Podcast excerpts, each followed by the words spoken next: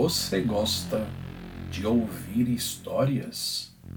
Mas qualquer história tem certeza. Olá a todos, sejam bem-vindos a mais um episódio do EspantoCast. Bom, como deu para perceber, o grandioso Beto não será o host deste episódio. Ele está tirando as suas merecidas férias. Bom, eu sou o Cafuras e quero começar esse episódio agradecendo a enorme audiência que estamos tendo nesses últimos episódios. Vocês, de fato, é, são a, a, grande motivação, tanto para mim quanto para o Beto, para continuar é, com o, esse projeto do podcast, do EspantoCast. Não se esqueçam de nos seguir lá no Instagram, no espanto.cast e de se inscrever no nosso canal do YouTube EspantoCast. Peço que compartilhem com os colegas, amigos e familiares os nossos episódios, os episódios que vocês mais gostaram e comentem lá conosco no nosso Instagram ou até mesmo nos vídeos do YouTube o que vocês estão achando. Deem suas opiniões, pois sempre estamos atentos a procurar melhorar a partir do feedback de vocês. Muito provavelmente vocês, ouvintes do EspantoCast, devem conhecer ou ter uma noção das histórias que a Disney retrata nos seus filmes, né? Os filmes da, das princesas. Ou até mesmo as histórias que contamos ou que ouvimos quando éramos crianças sobre, por exemplo, a Chapeuzinho Vermelho. Óbvio que essas histórias, quando contadas, elas têm um teor de ser uma história infantil. Mas os irmãos Green, eles contam essas histórias de uma forma um tanto peculiar. Eu digo que os irmãos Green, eles na verdade criaram essas histórias e essas histórias na verdade não são nada infantis. Um exemplo é do caso da Cinderela. Quando o príncipe ele recolhe a sapatilha e vai em busca da moça que dançou com ele na festa. Uma dessas moças é, na verdade, as, as irmãs, entre aspas, da Cinderela.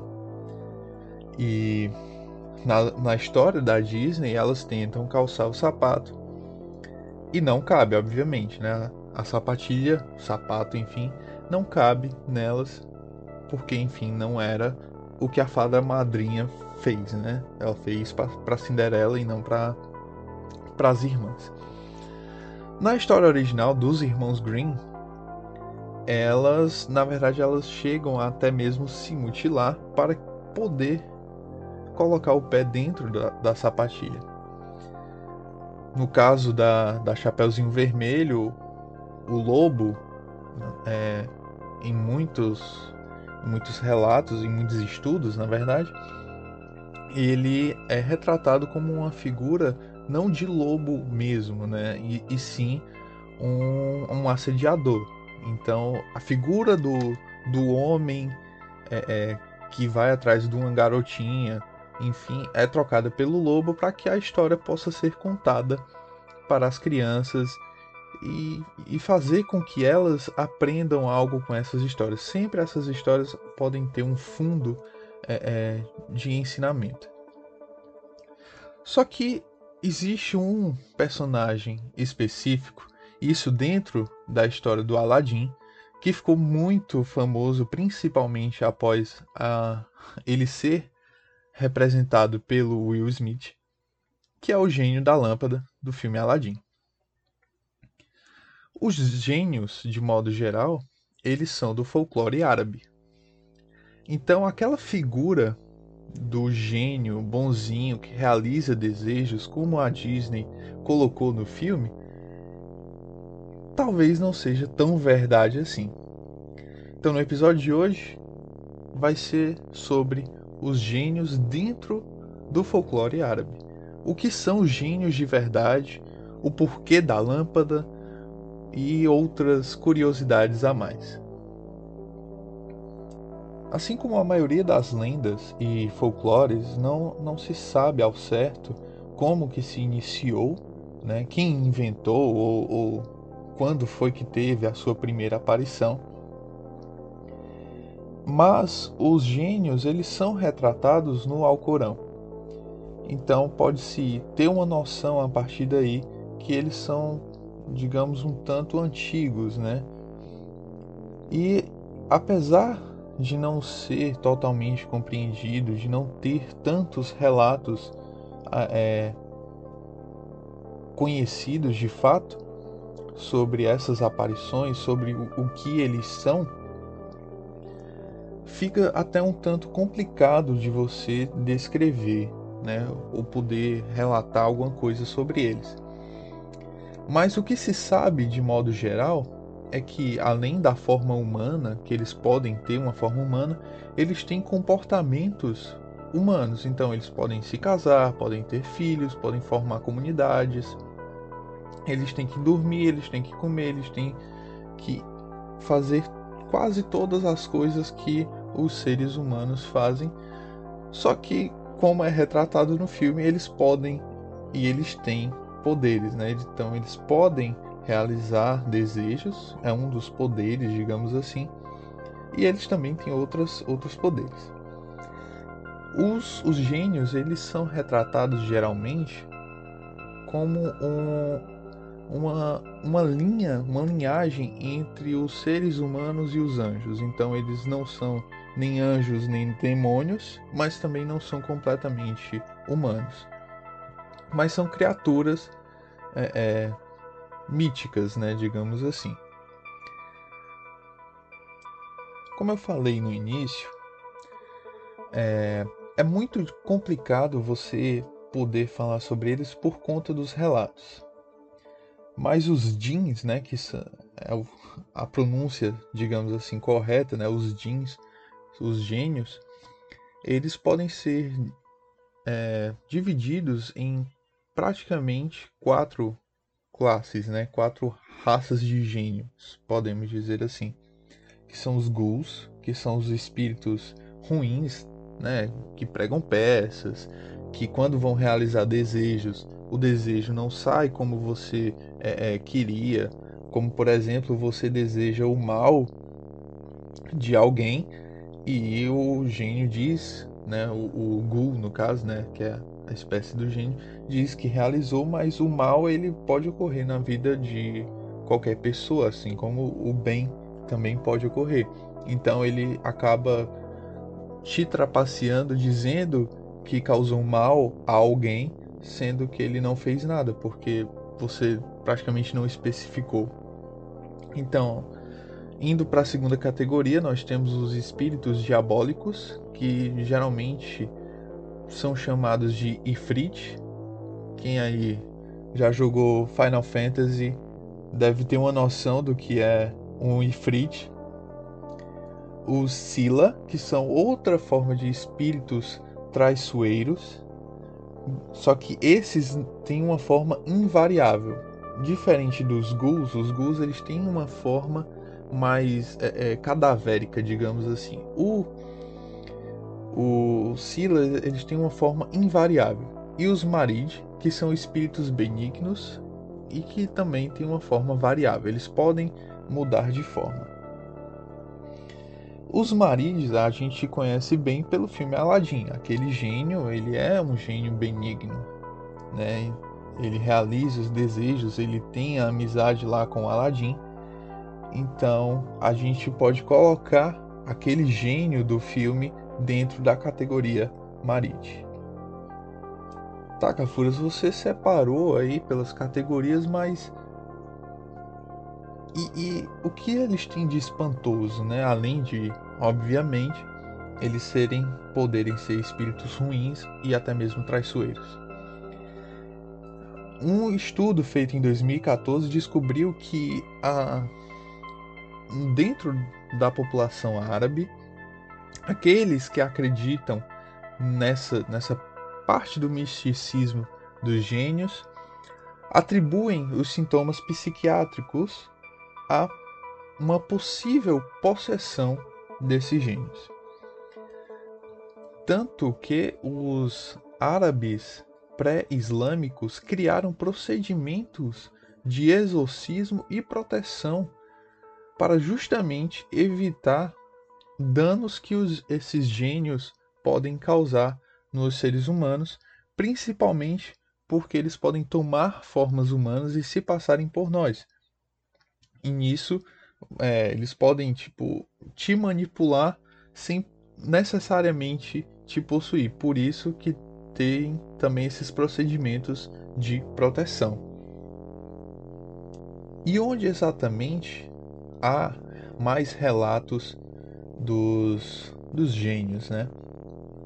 Em Bala, no Oman, um exorcista local ele afirma, ele relata que já tratou mais de 5 mil pessoas possuídas por gênios.